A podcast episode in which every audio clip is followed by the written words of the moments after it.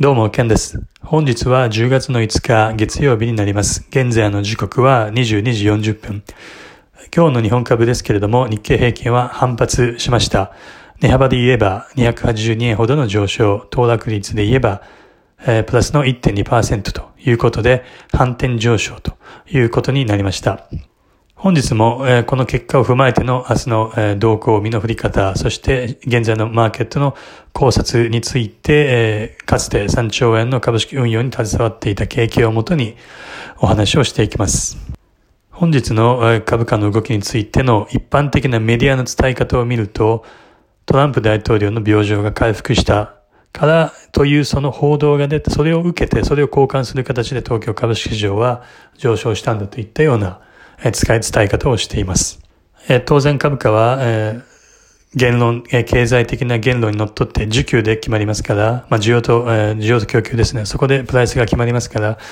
トランプ大統領の病床を回復したが株価が上がったというところはですね、まあ当然それは語弊があるわけですけれども、私はこういった毎日、えメディアが、まあ今年はブルームバーグですけれども、どういう伝え方をしているかというのを非常に注目しています。それは株価の動向の背景を知る、理由を知るということではなく、全くなくてですね。今現在、世の中が、まあ、世界という意味での世の中が何を見ているか、マーケット参加者が何を意識しているか、一般個人投資家が何を見ているか、何に振らされているかというところが、そういったメディアの伝え方から垣間見て取れるので、まあ、そこは毎日しっかりとチェックしているということになります。その意味ではですね、やはり現在の足元のマーケットというのは、雇用統計に、先週末の雇用統計に全く反応しなかったようにですね、えー、来来月以降のアメリカ大統領選挙を意識している。そしてその中の、その流れの中で大統領、トランプ大統領の病状が意識されている。まあそのような、えー、まあ試合であるということが、えー、見て取れます。なぜブルームバーグを見ているかというと、それがですね、大きな資金を動かす機関投資家を中心として、ブルームバーグという、そこから、えー、端末から出されるニュースがですね、マーケット参加者に一番最初に、えー、目に留まる、そして意識される、えー、ものだからです。まあ、下手をしたらですね、スマホで見ているような、まあ、ツイッターみたいなところが、まあ、意外に情報としては早かったりするんですけれども、とは言いつつもですね、え常にマーケットと対峙している、まあ、トレーダー投資家、そういったマーケット参加者は、まあ、ブルームバーグ端末を見て、それを睨みながらやるというのが、まあ、世界中で、まあ、共通のことですので、まあ、その中でですね、何かあった時に赤い帯で、まあ、最初は英語ですけれども、パッとこう出る。まあ一番最初に目に留まるのがブルームバーグ。そしてそれが他のメディア、他の世界の場所に伝わっていく、伝播していく。えー、そういうような、えーまあメディアとしての位置づけになりますので、やはりブルームバーグが最初にどう伝えているかというのが、その後の世界中の解釈、その後のですね、まあ例えばですけど日経平均、日経じゃないです、日本経済新聞ですとか、他の通常の、えー、まあ新聞、そういったところの伝え方に、後々に大きな影響を与えてくるといったものがブルームバーグとなります。まあそういったところはですね、まあ語弊を恐れずに言うならば、ちょっとファッションに近いかなというふうな、えー、まあ、部分があるかなというふうに感じます。今年は何色が流行る？今年はこういった服が流行るっていうのが誰かが最初に決めて、それで世界中にこうトレンドを作っているということ、ということのようですので、まあその意味ではですね、ブルームバーグというですね、まあ金融業界における位置づけというのは、まあ近しいものがあるのかなというような印象です。まあ、ちょっと、えー、最初から横道に逸れてしまいましたけれども、えー、まあ、本日の相場を受けての明日以降の身の振り方についてお話をします。本日の相場の中で私が個人的に注目したい点は、当然トランプ大統領の病状の回復といったところではなくてですね、日本株市場における、えー、まあ、セクターの動きを見ておりました。で、その中でですね、景気敏感株、えー、シクリカルと呼ばれるセクターのですね、まあ、バリュー系ですね。このバリュー系のところの上昇が目に留まりました。理由はですね、あの、まあ、他の、え、トークで、なぜ私が来年にかけて日本株は非常に強いバブルに近いそのような強い上昇相場になるかと予想しているかという理由、大きな3つの理由について、えー、お話を、え、以前いたしましたからい、いたしましたけれども、その大きな3つの理由のうちの1つ、バリューリバーサルが起こるんではないかというような、えーえー、ファクターが一つございました。まあ、バリューリバーサルが起こるんではないか、起こるんではないかということではなく、まあ、実際もう現時点で起きているのが確認できるわけですけれども、足元3ヶ月程度のレンジ、それ以前の上昇相場では、まあ、ことさら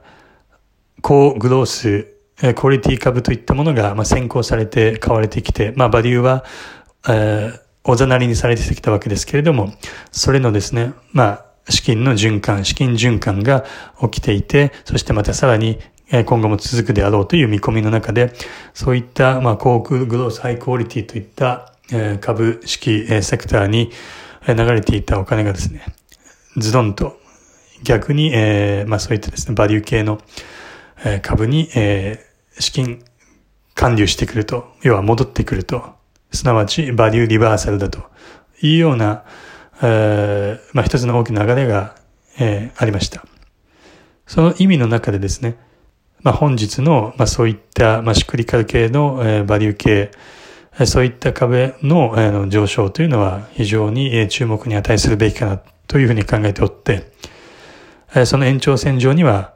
当然現在の、えーまあ、レンジ、これを上抜ける、まあ、そういったところへのある種の、えーまあ、兆候、もしくは、え、実際の下押し、相場全体の下押し要因になる。まあ、そのような可能大きな可能性を秘めているというところで、今日のこの動きというのは非常に注目に値するんだというふうに考えます。そしてやはりですね、まあ、本日改めて、まあ、需給、売り、そして買いのポジションというのを見直してみて、えー、ましたけれども、やはり大きなこの積み上げられた売りポジションというのは非常に巨大であって、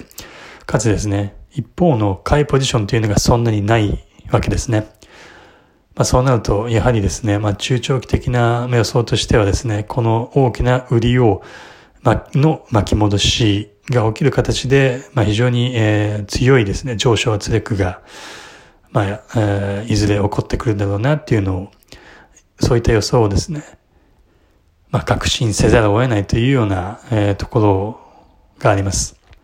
もちろん短期的もしくは比較的短めの中期的においてはですね、まあ10月の上旬入ってますから、まあずっと言ってるようにですね、まあ一瞬ヒヤッとするような調整もしくは相応のまあ値幅を伴った下落というのも、まあ可能性として頭に入れておきたいというのは今日時点においても何も変わってないわけでありますけれども、果たしてそれが発生する蓋然性というのはですね、そういった市場の裏側を見てみると、まあどれぐらいなのかなと。まあ、そんなに高いというような断言はできないというような状況です。その意味では、明日以降の相場も引き続きですね、本当にその10月上旬、中旬、そういった、えー、ところにかけての、まあ、調整局面が来るかどうかというところのですね、まあ、見極め、兆候の察知、まあ、それを目指して値動きをしっかりと見極めていきたいというところについては何も変わらずですね、明日以降も引き続きしっかりと見ていこうと思います。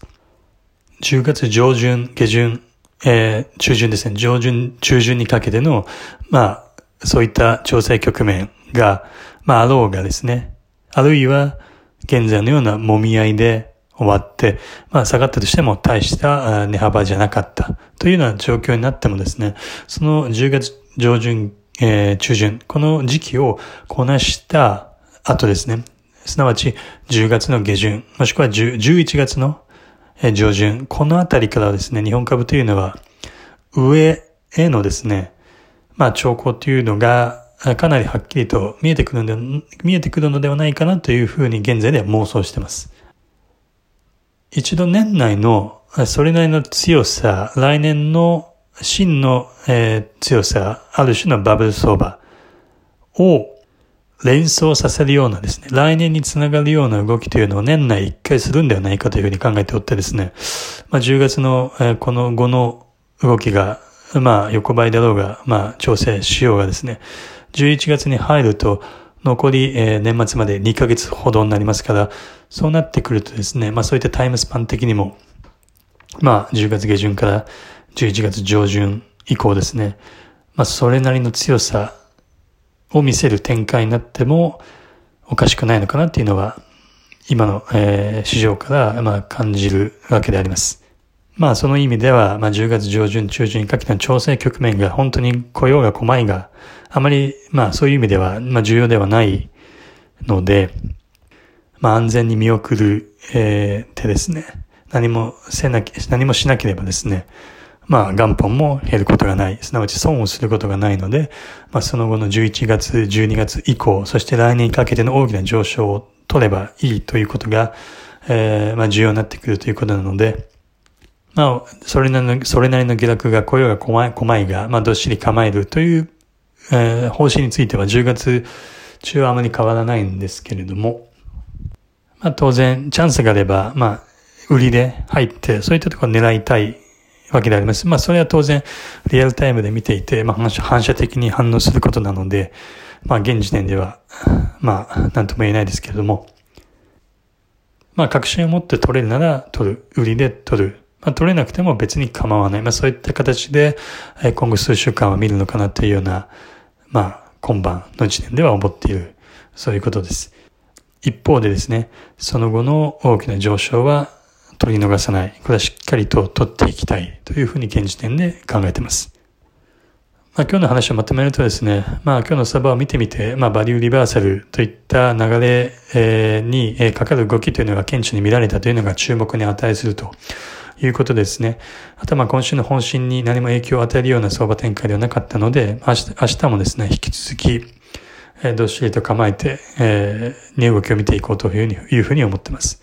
で、その中で、えー、来週以降、今週来週以降の調整局面が来るかどうかというところも、えー、まあ、重要視してですね、しっかりと値動きを見ていく、えー、そのようになるかと思います。こんばんはありがとうございました。ケンでした。